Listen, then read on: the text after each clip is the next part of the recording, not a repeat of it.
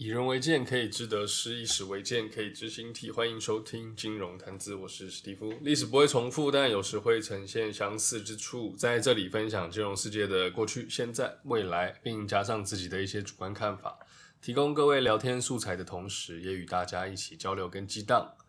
那我们这次要聊的主题跟事件呢，是航海王事件，发生的时间是在大概二零二零年的八月，就是疫情开始的那一年。一直到二零二一年的七月，起因呢是二零二零年新冠肺炎疫情，当时世界各国分别封锁各自的国境，导致全球主干的航线综合的准班率，就是到班率，一度从二零二零年六月的百分之八十五降低到九月的百分之五十六，传奇平均延误至少五天，而且准点率持续的下降中。那航运的业者基于营运的考量，只能减少人力、减少船只、减少货柜的供应量。那这边帮大家补充一下，是全球主要的那个航道干线是亚洲到欧洲、亚洲地中海、亚洲到美西、亚洲到美东、亚洲到波斯湾、亚洲到澳新、亚洲到西非、亚洲到南非、亚洲到南美以及欧洲到美东这个部分。那全球塞港的事件呢，就是在这呃一连串的事件之后所接二连三发生的一个事情。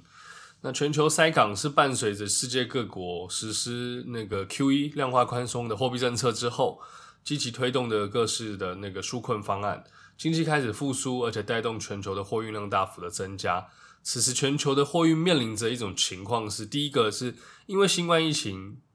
呃导前期导致需求量的大减。然后船运公司因为需求量大减，所以大幅的删减人力跟航班。那再来是因为码头工人的染疫，然后去减少到就是码头工人的那个排班跟相关的一些人力的配置。第三个是靠港的船只无法有效的消化，就是卸货。那是因为就是我们在码头上面的工人是没有人的，所以他没有办法去消化跟卸货。那再来是已经卸货的货物放在码头上面，没有足够的司机送。就算我们把它卸下来，也没有司足够的司机送。然后再来是因为码头的柜场已经空间满载了，没办法卸载新一批的货运，所以有点像是我的货送不出去，所以我导致我的货柜塞在我的港口。那因为我的港口又又塞住了，所以我没办法卸新的货，所以我的货船只能在外面等。那我的货船在外面等，就会 delay 到它回去的时间，所以变成是它是一个超级恶性的循环。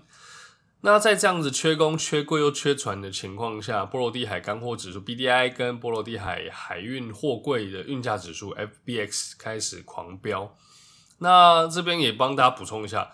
波罗的海的干散货运的指数是 BDI，是衡量钢材、纸浆、谷物、煤炭、矿砂等的那个运输成本，就是运价的部分。那跟民生的物资跟工业的原料是息息相关的，所以。它可以看作是全球经济的领先指标。好，那再帮各位就是说明一下，那个期间又发生了一件事情，是长次轮事件。长次轮事件，我觉得可能大家蛮熟悉的一件事情是大排长龙这件事情。那它的事件呢，是因为我们在呃塞港的情况下。全球的运费跟附加费从二零二零年不断的上升，而且没有消停的迹象。那这个时候面临的是供给不足、需求大增的一个状态。当时候的情况是这样子：在二零二一年的三月二十三日上午七点四十分，一艘长荣海运的货柜轮长次号，因不明的原因导致船头的触路，也就是搁浅了。它就是搁浅在那边，四百米长的船身因此打横，死死卡住了。那个苏伊士运河的南北向，迫使苏伊士运河的南北向全线瘫痪，所以在那个时候是没有任何船只可以经过苏伊士运河的。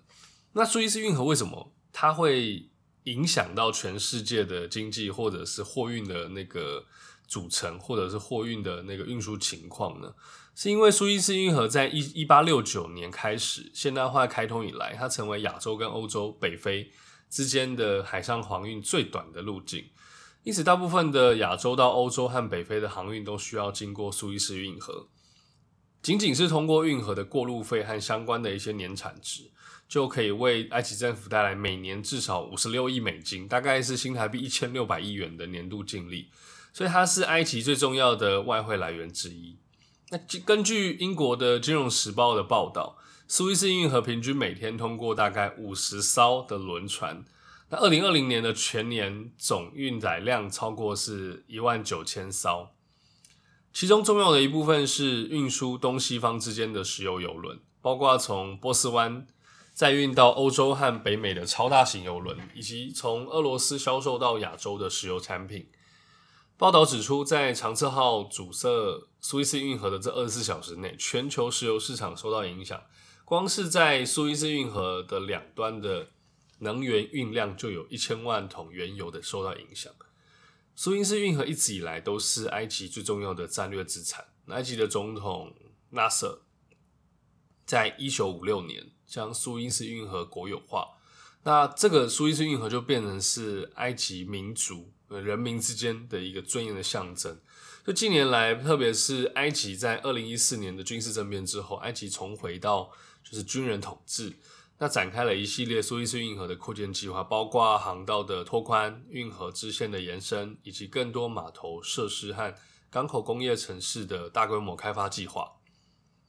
那另外一个部分是埃及，就是有大宗的外汇来源是观光旅行业，但因为疫情全球大清洗的缘故，所以在二零二零、二零二一年就是全面崩溃。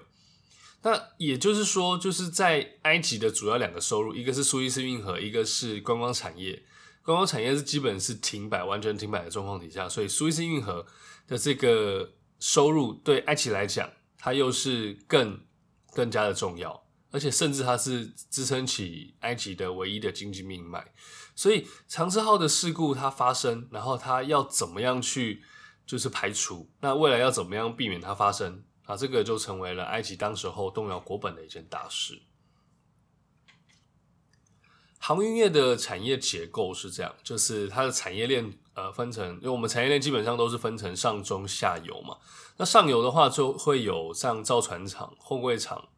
啊、货柜的制造、钢铁厂这些。那中游的话就是像货柜轮啊、散装航运等等的运输业者。下游的话就是我们运输到港口之后，它可能会有需要货运。的一些代理，还有物流业者的这个配送，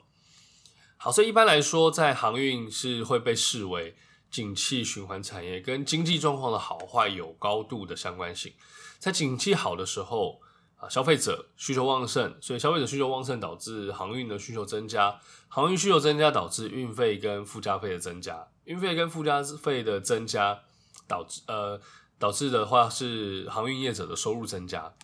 航运业者的收入增加，理论上来讲是航运业者的 EPS 上升。那如果反过来，就是在消费者的需求是减低的情况底下，那它整个到最后，航运业者的 EPS 基本上会是下降的啊，所以它就整个反过来。因此，从二零二零年的三月，就是疫情爆发开始，长荣海运的股价从最低点九块钱，起涨到二零二零年底的四十五块钱。涨幅大概是五倍左右。那二零二一年的三月，长次轮的事件发生之后，长荣股价一路飙升到二零二三年七月的两百三十三元，涨幅又接近五倍。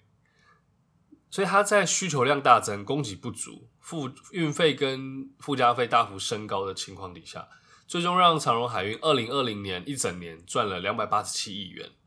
二零二一年的获利更是成长大概将近十倍。赚了两千六百三十一亿元，